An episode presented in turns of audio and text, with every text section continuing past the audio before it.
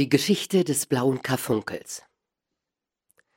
Am zweiten Tage nach Weihnachten sprach ich vormittags bei meinem Freunde Sherlock Holmes vor, um ihm meine Glückwünsche zum Feste darzubringen. Ich traf ihn in einem purpurroten Schlafrock auf dem Sofa liegend, die lange Pfeife neben sich, ganz begraben unter einem Stoß von Morgenzeitungen. Neben dem Sofa stand ein Holzstuhl, an dessen Lehne ein ruppiger, unappetitlicher, steifer Filzhut an mehreren Stellen eingedrückt und längst nicht mehr gebrauchsfähig aufgehängt war.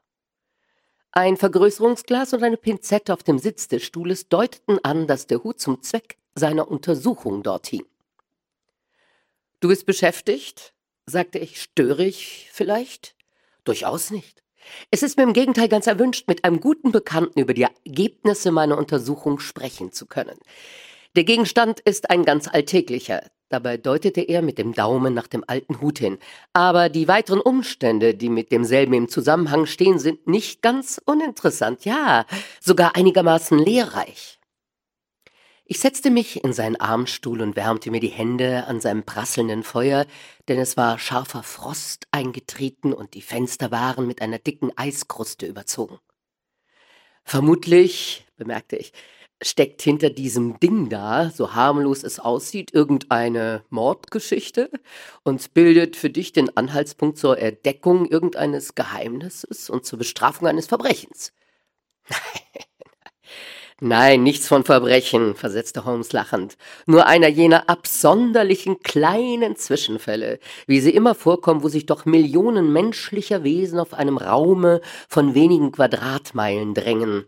Bei den wechselseitigen Reibungen eines so dicht geballten Menschenschwarms darf man sich auf alle möglichen Verkettungen von Umständen gefasst machen und bietet sich so manches kleine Rätsel zur Lösung dar, das ohne verbrecherischer Natur zu sein, des Überraschenden und Sonderbaren genug enthält.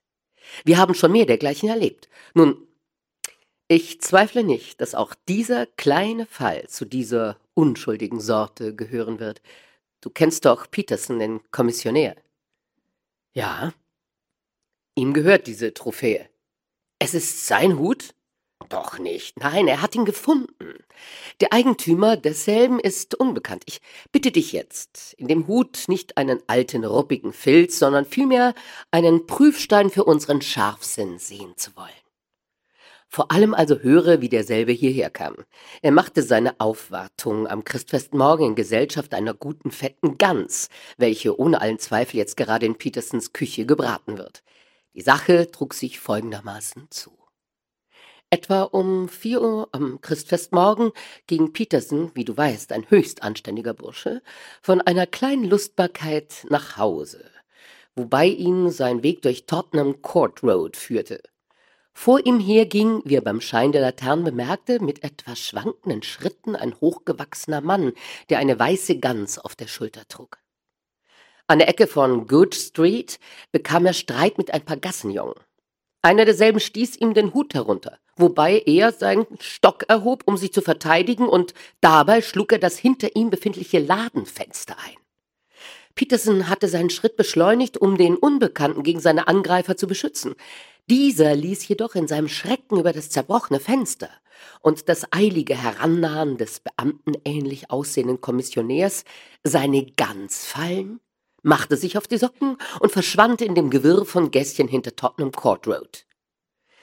Die Straßenjungen hatten sich bei Petersens Erscheinen gleichfalls davon gemacht, so dass er nun Herr des Schlachtfeldes blieb und den zerknüllten Hut sowie die ganz annehmbare Weihnachtsgans als Siegesbeute betrachten durfte. Die gewiss dem Eigentümer wieder zustellte. Mein lieber Junge, da steckt ja eben das Rätsel. Freilich befand sich an dem linken Bein des Tieres eine kleine Karte, auf der die Worte für Mr. Henry Baker geschrieben standen, und desgleichen stehen die Anfangsbuchstaben HB innen auf dem Futter dieses Hutes, aber da es in London ein paar tausend Baker und ein paar hundert Henry Baker gibt, so ist es keine leichte Sache, einen derselben einen verlorenen Gegenstand wieder zuzustellen. Ja, nun, was, was tat Peterson also? Er übergab mir beides.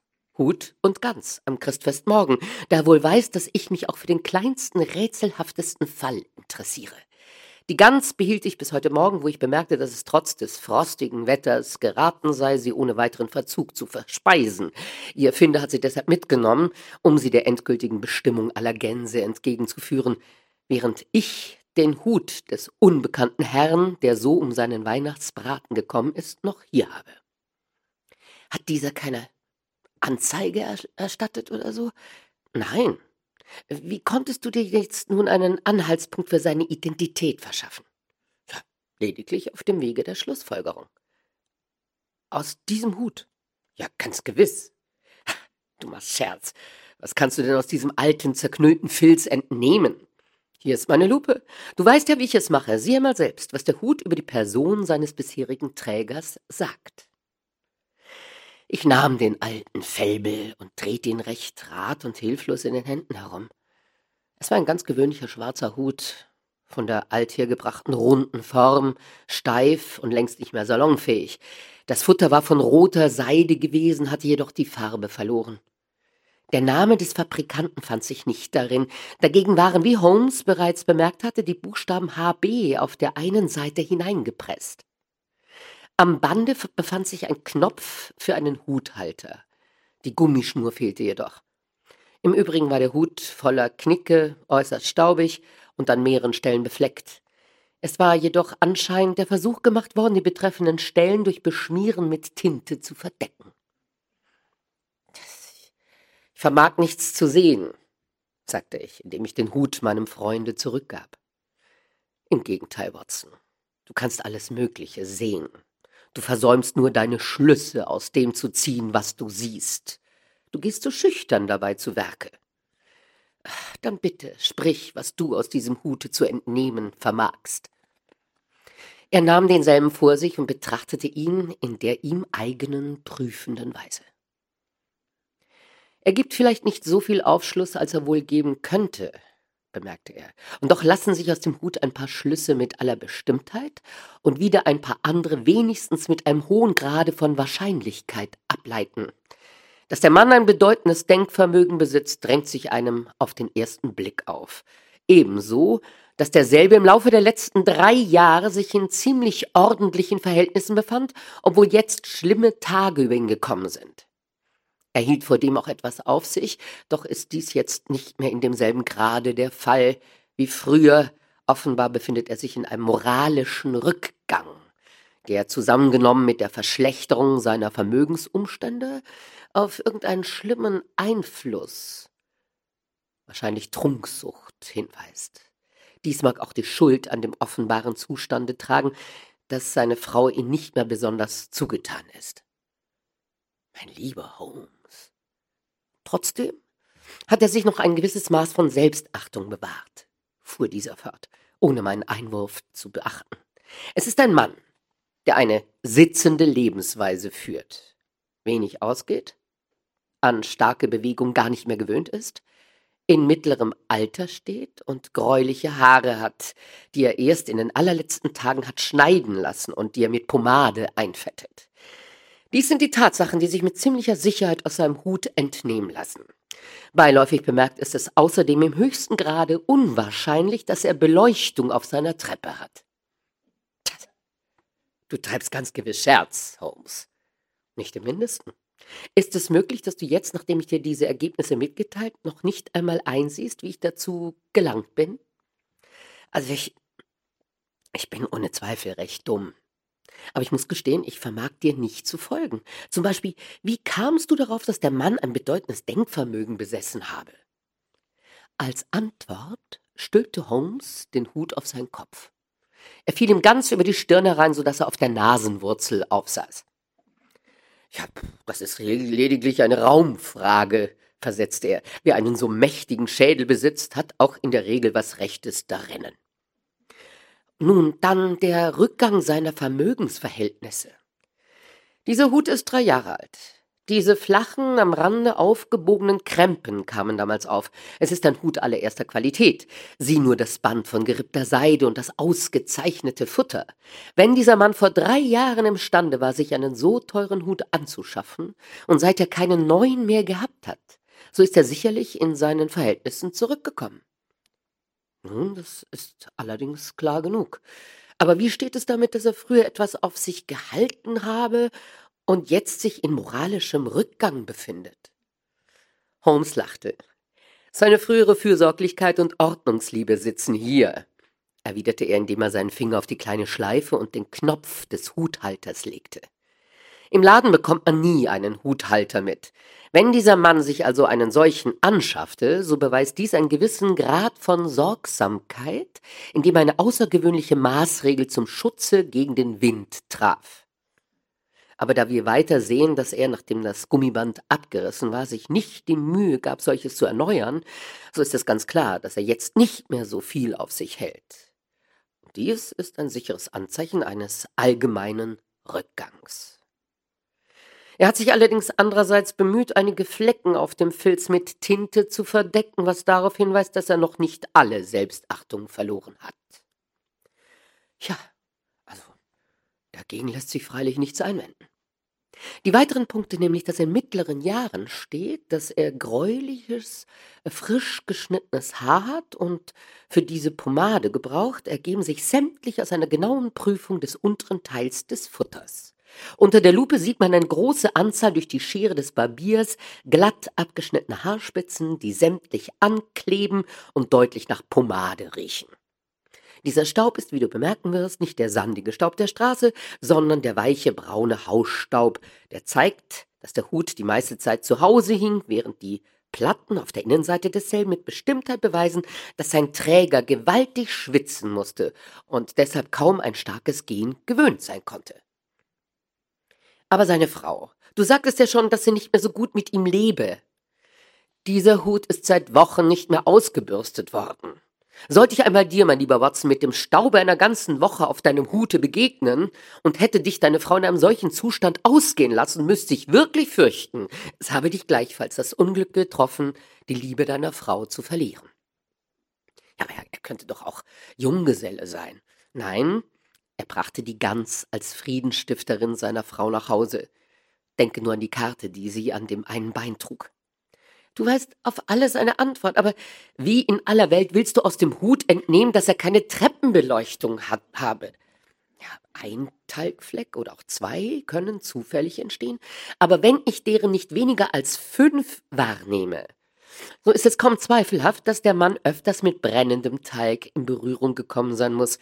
Er hielt vermutlich, wenn er nachts die Treppe hinaufging, den Hut in der einen Hand und in der anderen ein tropfendes Talgstümpchen. Jedenfalls bekommt er niemals Talgflecken von einer Glühbirne. Bist du nun zufrieden? Nun, nun ja. Das ist ja allerdings höchst scharfsinnig. Aber da, wie du eben bemerkt hast, kein Verbrechen vorliegt und außer dem Verlust einer Gans auch kein Schaden entstanden ist, so kommt es mir vor, als sei das alles doch eine recht überflüssige Mühe. Holmes hatte eben die Lippen geöffnet zu einer Erwiderung, als die Tür aufgerissen wurde und Peterson, der Kommissionär, mit hochgeröteten Wangen und allen Zeichen höchster Erregung hereinstürzte. Die Gans! Mr. Holmes! Die, die Gans! stotterte er hervor.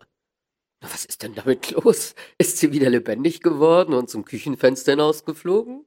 Holmes drehte sich auf dem Sofa herum, um dem Mann besser in sein erregtes Gesicht blicken zu können. Sehen Sie hier, das hat meine Frau in ihrem Kopf gefunden.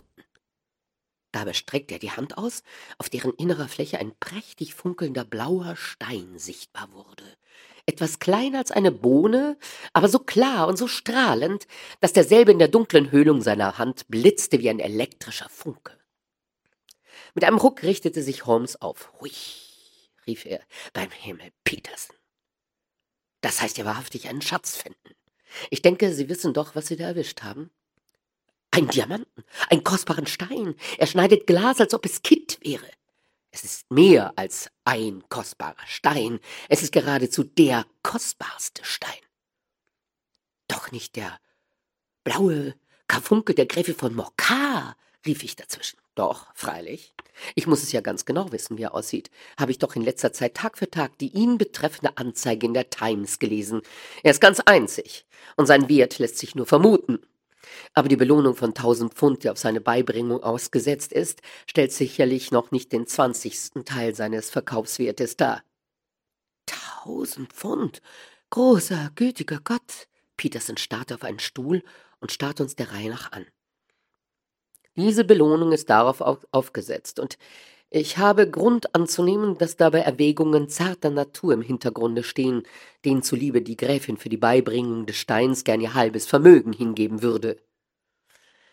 Er kam, wenn ich mich recht erinnere, im Hotel Cosmopolitan abhanden, bemerkte ich. Gewiss, am 22. Dezember, genau vor fünf Jahren.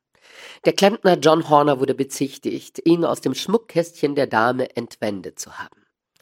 Die Anzeichen gegen ihn waren so schwer, dass der Fall vor die Geschworenen verwiesen wurde. Ich glaube, da kommt irgendwo ein Bericht darüber.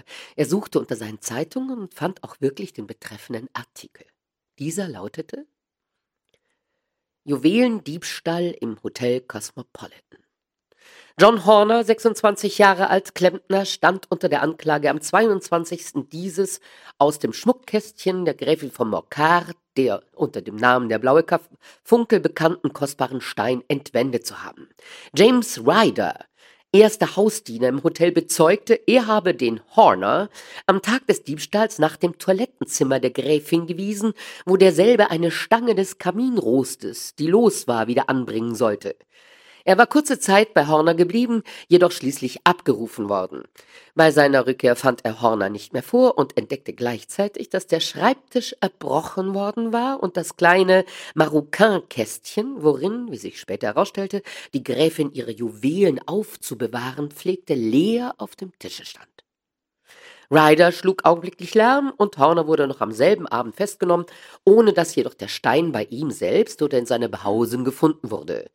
Katharina Cusack, Kammermädchen der Gräfin, welche auf den Schrei, den Ryder bei seiner Entdeckung ausstieß, zu diesem ins Zimmer geeilt war, wusste lediglich Ryders Angaben über den dortigen Befund zu bestätigen.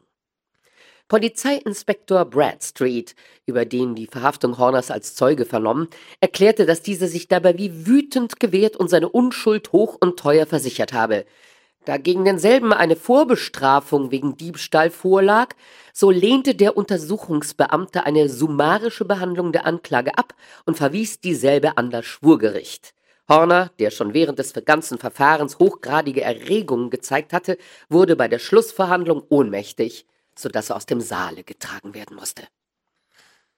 Ja, so viel, was die Gerichtsverhandlung betrifft fügte Holmes nachdrücklich bei, indem er die Zeitung wegschob.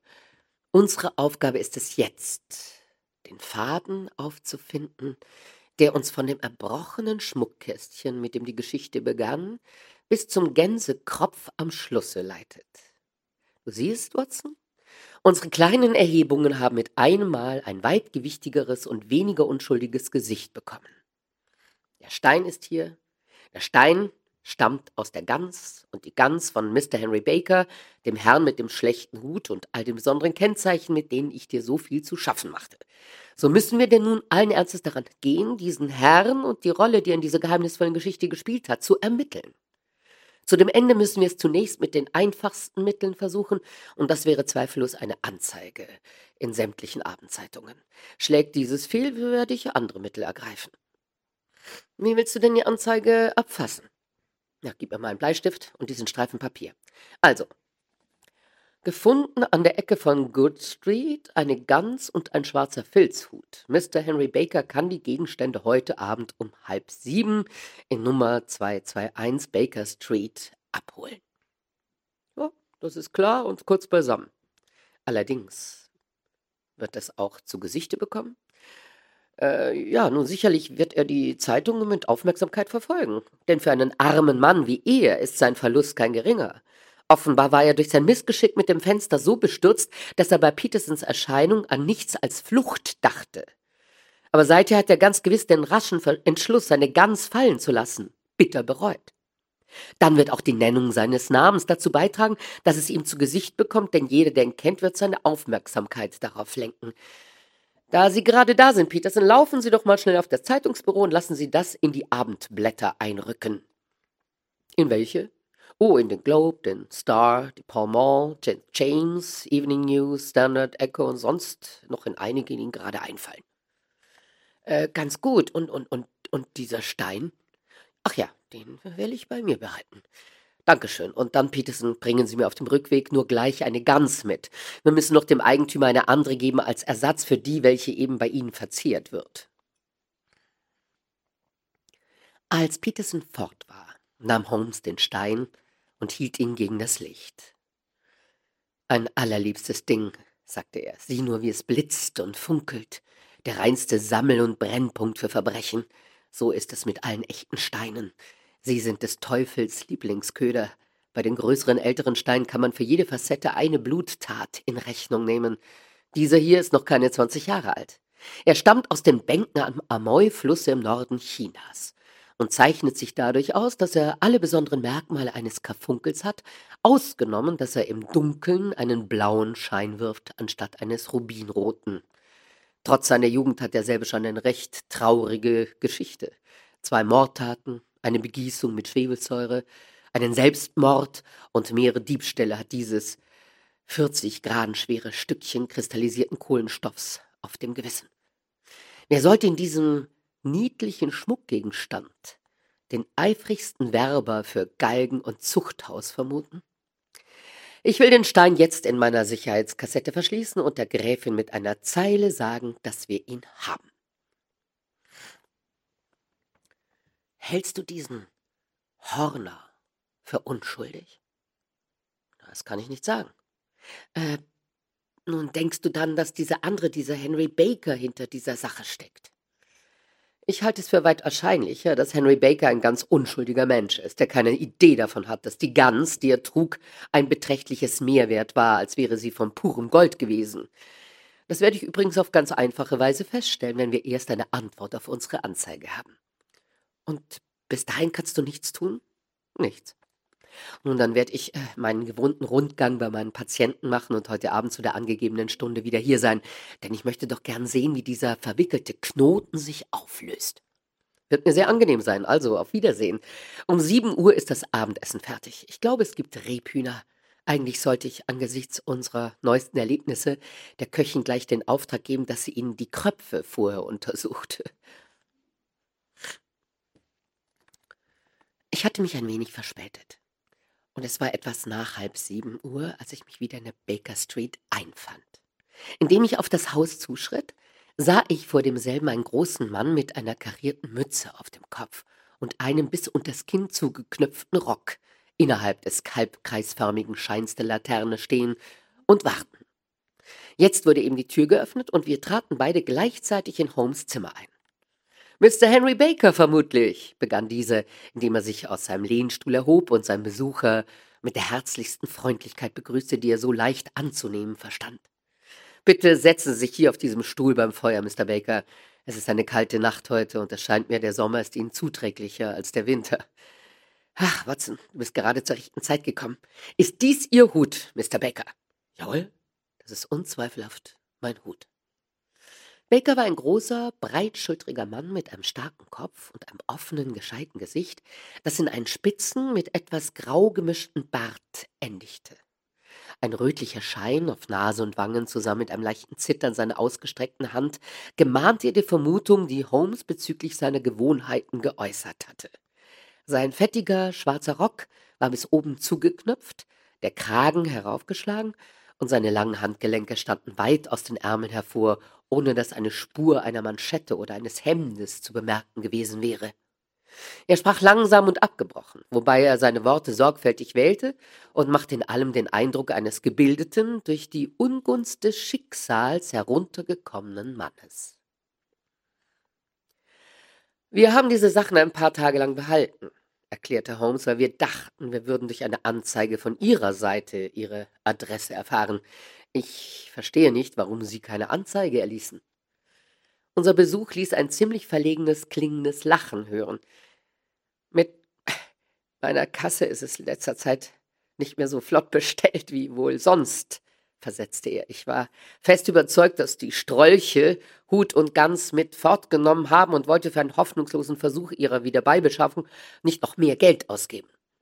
Ja, ganz natürlich. Apropos, was die Gans betrifft, so haben wir sie aufessen müssen aufessen? Dabei stand er vor Erregung halb vom Stuhl auf. Ja, wissen Sie, wenn wir es nicht getan hätten, so hätte niemand etwas davon gehabt. Aber ich denke, die andere Gans, die dort auf dem Nebentisch liegt und die nahezu ebenso schwer und vollkommen frisch ist, wird Ihnen ganz denselben Dienst tun. Oh, freilich, freilich, erwiderte Mr. Baker mit einem Seufzer der Erleichterung. Natürlich haben wir noch Federn, Beine, Kopf und so fort von Ihrer eigenen Gans. Und wenn Sie wünschen, der Mann brach in ein herzliches Lachen aus, die könnte ich allenfalls als Reliquien meines Abenteuers aufheben, meinte er. Aber was sonst wüsste ich nicht, was ich mit dem Überbleibsel meiner alten Bekannten anfangen sollte. Mit Ihrer Erlaubnis gedenke ich, meine Aufmerksamkeit ausschließlich dem vortrefflichen Exemplar zuzuwenden, das ich hier auf dem Nebentisch liegen sehe. Holmes warf mir einen scharfen Blick zu und zuckte dabei kaum merklich mit den Schultern. Nun, hier ist also Ihr Hut und hier die Gans, sagte er. Beiläufig bemerkt, möchten Sie mir vielleicht sagen, woher Sie die andere Gans hatten? Ich bin nämlich ein äh, wenig äh, ein Geflügelnarr und ein schöneres Tier ist mir selten untergekommen.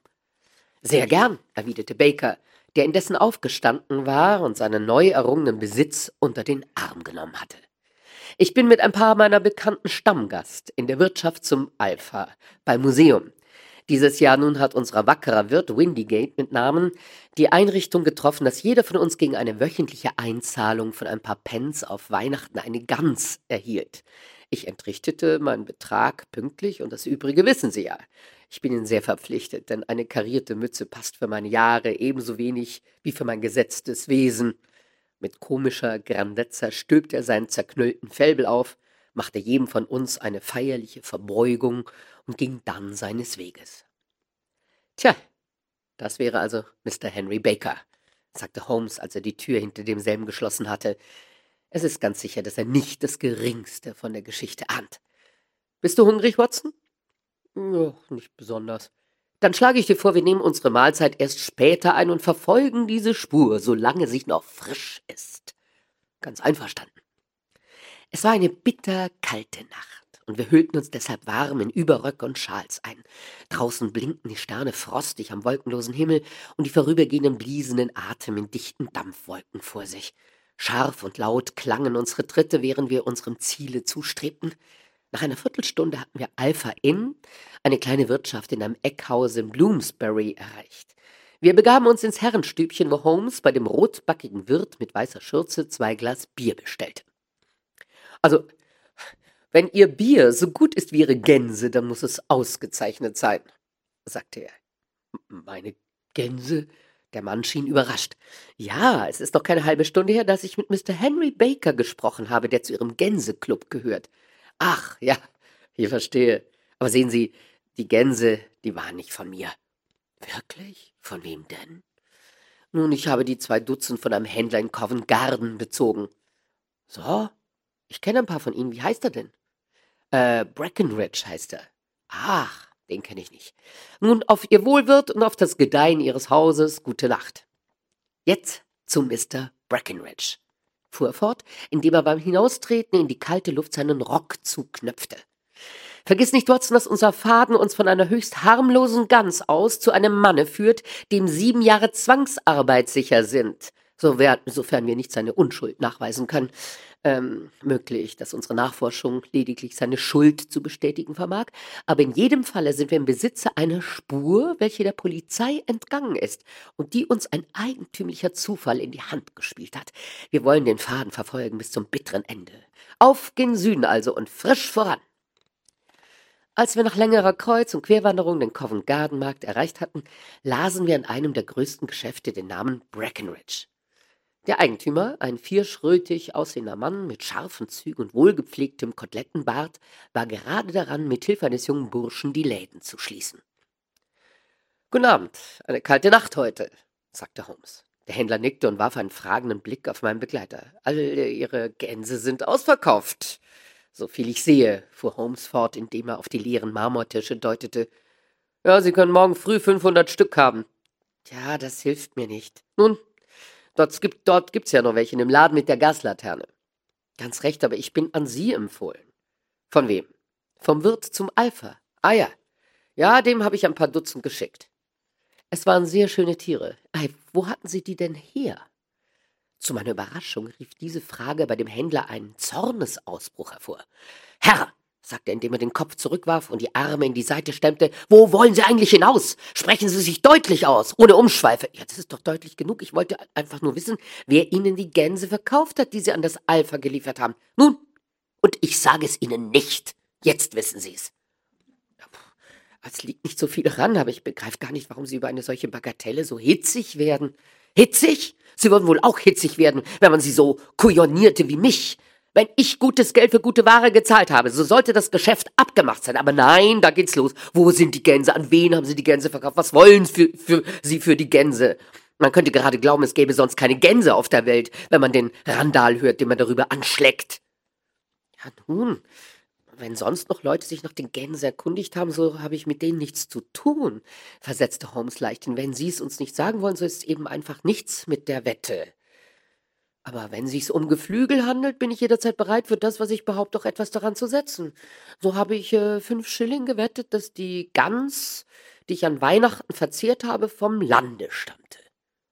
Tja, dann haben Sie Ihre fünf Schilling verloren, denn es war Stadtware, fuhr der Händler dazwischen. Ach, niemals. Ich sag's aber, ist so. Und ich glaub's nicht. Wollen Sie mehr vom Geflügel verstehen als ich, der ich immer damit zu tun gehabt habe, seit ich krabbeln kann? Ich sage Ihnen, alle diese Gänse, die nach dem Alpha gekommen sind, waren Stadtware. Das glaube ich in meinem Leben nicht. Wollen wir wetten? Ach, ich nehme Ihnen lediglich Ihr Geld ab, denn ich weiß, dass ich recht habe. Aber ich setze einen Souverän daran, nur ihm, Ihnen zu zeigen, dass ich nicht eigensinnig bin. Der Händler lachte grimmig auf. Bring mir die Bücher, Bill rief er. Der kleine Junge brachte ein kleines, dünnes Buch und ein großes mit fettigem Rücken herbei und legte beide aufgeschlagen unter die Hängelampe. Also, Sie eigensinniger Kauz, sagte der Händler. Ich meinte, ich habe heute nichts mehr mit Gänsen zu tun, aber Sie sollen gleich sehen, dass doch noch eine hier im Laden ist. Sie sehen das kleine Buch?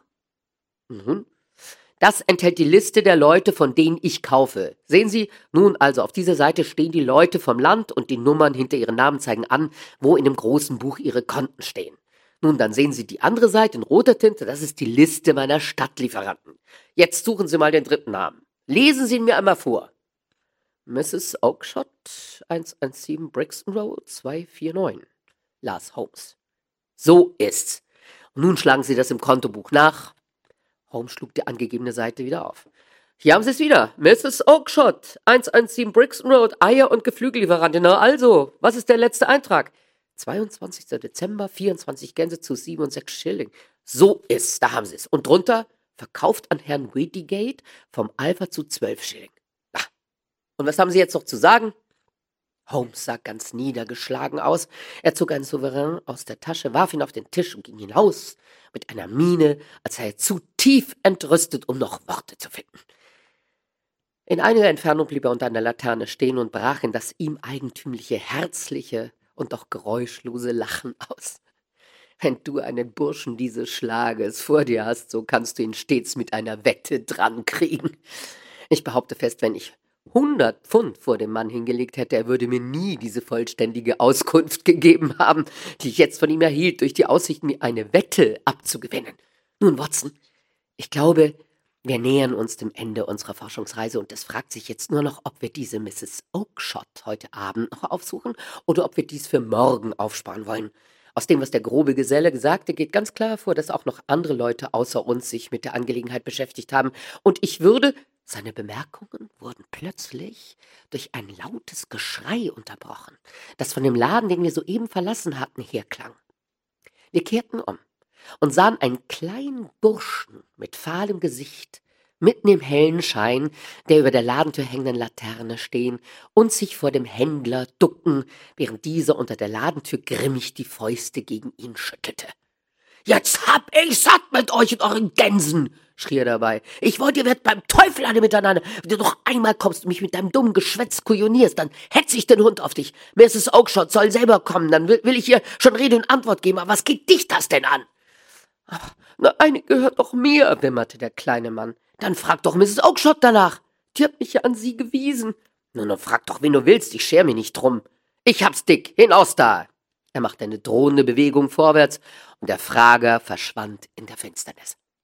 Oh, Das erspart uns möglicherweise den Besuch in Brixton Road, flüsterte Holmes. Komm mit mir. Wir wollen sehen, was mit dem Burschen zu machen ist. Rasch hatte sich mein Begleiter zwischen den Gruppen, die vor den beleuchteten Ladenfenstern standen, durchgewunden, den kleinen Mann eingeholt und klopfte ihm nun auf die Schulter. Blitzschnell fuhr derselbe herum, und im Scheine der Laterne sah ich, dass jede Spur von Farbe aus seinem Gesicht gewichen war. Wer, wer, wer, wer sind Sie? Was, was wollen Sie? fragte er mit unsicherer Stimme. Entschuldigen Sie, erwiderte Holmes freundlich, aber ich konnte nicht umhin, bei Ihrem Gespräch mit dem Händler soeben zuzuhören. Ich glaube, ich könnte Ihnen behilflich sein. Sie, wer, wer sind Sie? Wie können Sie etwas über die Sache wissen? Mein Name ist Sherlock Holmes. Es gehört zu meinem Geschäft, Dinge zu wissen, die andere Leute nicht wissen. Aber davon können Sie doch gar nichts wissen. Bitte um Entschuldigung. Ich weiß alles. Sie möchten gerne ein paar Gänse ausfindig machen, die von Mrs. Oakshott in Brixton Road an den Händler namens Breckenridge, von ihm wiederum an den Wirt Windigate zum Alpha und von diesem an seine Stammgäste, zu denen ein Mr. Henry Baker gehört, verkauft worden sind. Herr, Sie kommen ja wie gerufen, rief der kleine Bursche mit ausgestreckten Händen und zitternden Fingern. Sie glauben gar nicht, wie viel mir an der Sache liegt. Holmes rief einen vorüberfahrenden Mietswagen heran. In diesem Fall wird es besser sein, wir sprechen darüber im gemütlichen Zimmer als auf diesem windigen Marktplatz, meinte er, aber bitte sagen Sie mir zuvor, mit wem ich das Vergnügen habe, meinen Beistand zu leihen. Der Bursche zögerte einen Augenblick. Ich heiße John Robertson, antwortete er dann, indem er dabei auf die Seite blickte. Nein, nein, nein, den richtigen Namen, sagte Holmes freundlich. Mit zweierlei Namen macht man nie gute Geschäfte. Eine plötzliche Röte übergoss die weißen Wangen des Burschen. Nun denn, sagte er, mein richtiger Name ist James Ryder. So ist es. Erster Hausdiener im Hotel Cosmopolitan. Bitte steigen Sie nur ein und ich werde Ihnen jede Auskunft geben können, die Sie wünschen. Der kleine Mann blieb stehen und schaute einen um den anderen von uns mit halb ängstlichem, halb hoffnungsvollem Blicke an, als wisse er nicht recht, gehe er mit einem unerwarteten Glücksfall oder einer Katastrophe entgegen. Dann stieg er in den Wagen ein, und knapp zehn Minuten darauf befanden wir uns in der Wohnung meines Freundes. Kein Wort war während der Fahrt gewechselt worden, nur die scharfen kurzen Atemzüge unseres Begleiters und ein nervöses Auf- und Zuklappen seiner Hände gaben Kunde von der Erregung seines Inneren. Da wären wir, sagte Holmes heiter, während wir in das Zimmer traten. Das Feuer mutet einem recht angenehm an bei diesem Wetter. Sie sehen erfroren aus, Mr. Ryer. Bitte setzen Sie sich in den Armstuhl. Ich will nur meine Pantoffeln anziehen, ehe wir diese kleine Sache abmachen. Nun, also, Sie möchten gerne wissen, was aus den Gänsen geworden ist. Jawohl, Herr. Oder besser aus der Gans. Es war doch wohl eine Gans, an der ihn gelegen war, weiß mit schwarzen Streifen auf dem Schwanz. Ryder zitterte vor Erregung. Ja, Herr, aber äh, können Sie mir sagen, wo die hinkam? Kam hierher. Hierher? Jawohl. Und sie entpuppte sich als ein höchst merkwürdiger Vogel. Es wundert mich gar nicht, dass Sie Interesse für denselben zeigen. Er hat nach seinem Tod ein blaues Ei gelegt. Das niedlichste, prächtigste kleine Ei, das je zu sehen war. Ich habe es hier in meiner Sammlung. Unser Gast richtete sich unsicher auf und klammerte sich mit der rechten Hand am Kaminrand an.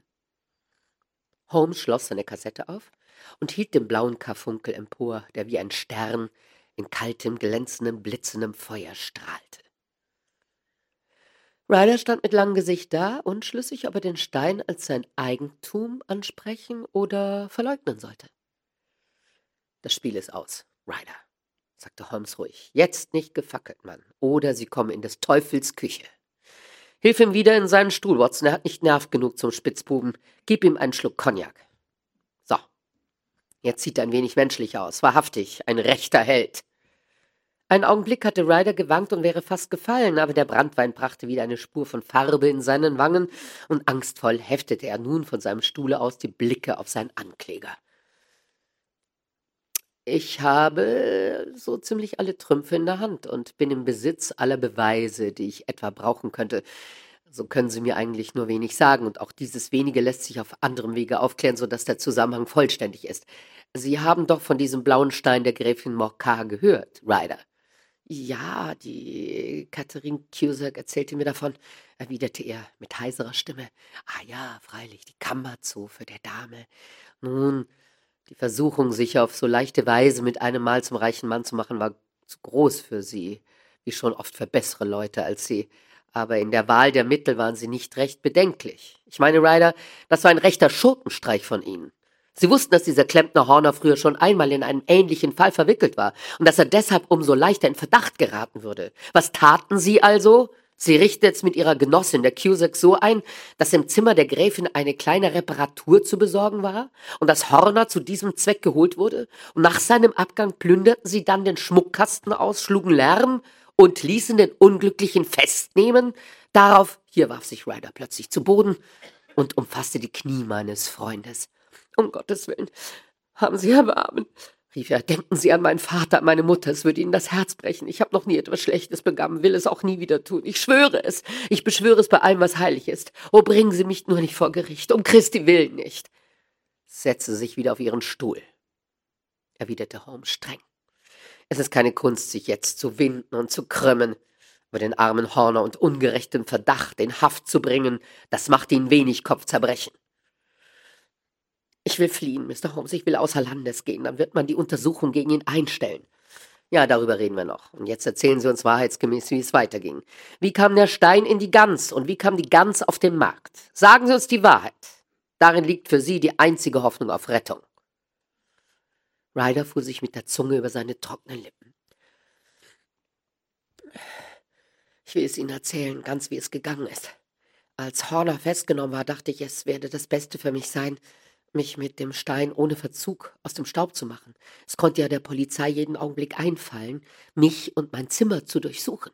Im ganzen Bereich des Hotels gab es kein sicheres Versteck dafür. Ich ging deshalb aus, als hätte ich etwas zu besorgen und suchte meine Schwester auf. Sie ist an einen namens Oakshot verheiratet und wohnt im Brixton Road, wo sie Geflügel zum Verkauf mästet. Auf dem ganzen Weg hielt ich jeden, der mir begegnete, für einen Schutzmann oder einen Detektiv, so dass trotz der kalten Nacht der Schweiß an mir herunterlief, noch ehe ich in Brixton Road war. Meine Schwester fragte mich, was es denn gäbe und warum ich so blass sei, aber ich machte ihr weiß, ich habe wegen des Diebstahls im Hotel aufbleiben müssen. Dann ging ich in den Hinterhof und dachte bei einer Pfeife darüber nach, was jetzt wohl das Geratenste für mich wäre. Ich hatte früher einen Freund gehabt namens Maudsley der auf schlechte Wege geriet und jetzt eben seine Zeit abgesessen hat. Dieser hatte mir eines Tages einmal von den Schlichen der Diebe erzählt und wie sie die gestohlenen Sachen sich aus den Händen schaffen. Ich wusste, dass er mich nicht verraten würde, denn ich wusste auch ein oder zwei Sachen von ihm. Und so kam ich zu dem Entschluss, ihn ohne weiteres in Kilburn aufzusuchen und ihn ins Vertrauen zu ziehen. Er würde mir sicher Mittel und Wege zeigen, wie ich den Stein zu Geld machen könnte. Aber wie, wie unbehelligt zu ihm gelangen? Ich dachte an die Schrecken, die ich auf dem Herweg ausgestanden hatte. Jeden Augenblick konnte man mich fassen und durchsuchen, und dann fand man den Stein in meiner Westentasche. Ich hatte unterdessen an der Wand gelehnt und den Gänsen zugeschaut, die mir vor den Füßen herumwatschelten, und auf einmal fuhr mir ein Gedanke durch den Kopf, wie ich den schlausten Detektiv auf der ganzen Welt hinters Licht führen könnte. Meine Schwester hatte mir ein paar Wochen vorher das Prachtstück von ihren Gänsen auf Weihnachten versprochen, und ich wusste, dass ich jederzeit auf ihr Wort bauen konnte. Diese Gans wollte ich jetzt mitnehmen und in ihrem Kopf meinen Stein nach Kilburn tragen. Im Hofe steht ein kleiner Schuppen und hinter diesem trieb ich eine von den Gänsen, eine schöne große mit gestreiftem Schwanz. Ich fing sie ein, sperrte ihr den Schnabel auf und stopfte den Stein in den Hals hinunter, soweit mein Finger reichte. Sie schluckte und ich fühlte, wie der Stein durch den Schlund in ihren Kopf hinabglitt aber sie flatterte und strampelte dermaßen dabei, dass meine Schwester herauskam und fragte, was los sei. Wie ich ihr eben Antwort geben wollte, riss sich das Vieh los und flog mitten unter die anderen hinein. Was in aller Welt hast du nur mit der Gans gemacht, James? fragte sie. Nun, sagte ich, du hast mir eine auf Weihnachten versprochen gehabt, und so wollte ich nur fühlen, welche am fettesten sei. Oh, sagte sie, die für dich haben wir schon auf die Seite getan. Wir heißen sie nur James Braten. Es ist die große Weiße dort drüben. 26 Stück sind's. Macht eine für dich, eine für uns und zwei Dutzend für den Markt. Schönen Dank, Maggie, sagte ich, aber wenn's dir einerlei ist, so möchte ich lieber die haben, die ich eben zwischen den Händen hatte. Oh, die ist, die andere ist drei Pfund schwerer. Wir haben sie besonders für dich gemästet. Einerlei, ich will lieber die andere und ich will sie jetzt gleich mitnehmen. Oh, ganz wie du willst, äh, sagte sie ein bisschen verdutzt. Welche willst du denn also? Die weiße dort mit dem gestreiften Schwanz, gerade mittendrin. Oh, ganz recht, tu sie nur ab, nimm sie mit. So machte ich's auch, Mr. Holmes. Und nahm die Gans mit nach Kilburn. Ich erzählte meinem Kameraden frischweg, wie ich es gemacht hatte, und er wollte vor Lachen darüber fast ersticken. Wir nahmen dann ein Messer und schnitten die Gans auf. Mir wollte das Herz stehen bleiben. Keine Spur war von dem Stein zu finden. Und ich wusste jetzt, dass ein schreckliches Versehen vorgekommen war. Ich ließ die Gans im Stich, rannte zurück zu meiner Schwester und in den Geflügelhof, doch da war kein einziges Stück mehr zu sehen. Wo sind denn alle hingekommen, Maggie? rufe ich ihr entgegen. Zum Händler sind sie gekommen, James. Zu welchem? Breckenridge in Covent Garden. Aber äh, da war doch eine da mit, war da noch eine mit, mit gestreiftem Schwanz. Äh, äh, gerade die, die ich mir auserwählte. Ja, freilich, James, zwei waren da mit gestreiftem Schwanz. Ich kannte sie nie auseinander. Nun, da war mir dann die ganze Sache klar. Und ich ging so schnell mich meine Füße tragen wollten zu diesem Breckenridge. Aber er hat die ganze Partie gleich weiterverkauft und wollte mir um keinen Preis sagen, an wen. Sie haben ihn ja heute Abend selbst gehört. So hat er mich von Anfang an abgetropft. Meine Schwester meinte, ich wäre jetzt noch verrückt geworden und manchmal kommt es ihr selber so vor. Und jetzt, jetzt bin ich als Dieb gebrandmarkt und habe den Reichtum, für den ich meinen ehrlichen Namen verkauft habe, noch nicht von weitem geschmeckt. Gott steh mir bei, Gott steh mir bei. Er begrub sein Gesicht in den Händen und brach in ein krampfhaftes Schluchzen aus. Ein langes Schweigen folgte. Nichts unterbrach die Stille als die schweren Atemzüge des Unglücklichen und das taktmäßige Trommeln der Fingerspitzen meines Freundes auf dem Tischrand. Endlich erhob sich der Letztere und machte die Tür auf. Gehen Sie fort, sagte er. Was? Oh Gott, vergelt es Ihnen, Danke. Keine Worte weiter. Fort, fort, fort. Und es bedurfte auch keiner weiteren Worte. Im Nu war er draußen und über die Treppe herunter. Man hörte die Tür gehen und dann verklangen seine eiligen Tritte vor dem Hause. Schließlich, Watson, meinte Holmes, indem er nach seiner Pfeife griff, bin ich doch nicht gerade dazu bei der Polizei angestellt, um ihr überall nachzuhelfen, wo sie nicht allein fertig wird. Stünde die Sache für Horner bedenklich, so wäre es etwas anderes. Aber dieser Bursche wird ja nicht gegen ihn auftreten und so muss der Fall eingestellt werden. Vielleicht, dass ich ein Unrecht damit begehe, aber es ist auch gerade so gut möglich, dass ich dadurch eine Seele vor dem Verderben rette. Dieser Bursche wird nichts mehr verbrechen. Seine Angst war zu grässlich. Ihn jetzt ins Gefängnis zu bringen, hieße ihn für ein ganzes Leben dem Zuchthaus überliefern. Überdies stehen wir eben auch in der Gnadenzeit. Der Zufall hat uns einen rätselhaften, merkwürdigen Fall in die Hände gespielt und in seiner befriedigenden Lösung müssen wir unseren Lohn finden. Willst du so gut sein, mal eben nach dem Essen zu klingeln? Dann wollen wir uns an eine Untersuchung anderer Art machen.